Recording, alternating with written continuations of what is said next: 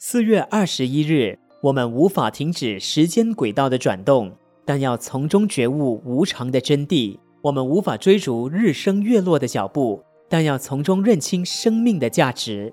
价值，有的人以团体的利益为前提，有的人以个人的所得为优先，有的人以明哲保身为要务，有的人以牺牲奉献为崇高，有的人以利益得失为考量，有的人以正义是非论价值。贪生怕死的人以活着为价值，见义勇为的人以舍命为价值。所以，无人不得不重新固定自己的价值。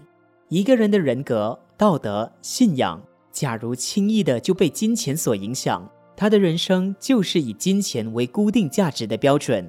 一个人的思想、信念、原则，如果在爱情里能被左右，他的生命就是以爱情为评论价值的取向。人要重新固定价值，国家也要重新固定价值。评估一个国家，不是看它的土地大小、人口多少、经济贫富，因为这些都是外在的。我们应该评估的是道德力、精神力、智慧力，这才是无形的价值。价值不是一时的，要有未来性；价值不是光看表面的，要有内在潜力。在人生的棋盘上，怎样创造自己的价值？怎样营造生命的光辉？就有待我们重新固定价值了。文思修，价值不是一时的，要有未来性；价值不是光看表面的，要有内在潜力。每日同一时段与您相约有声书香。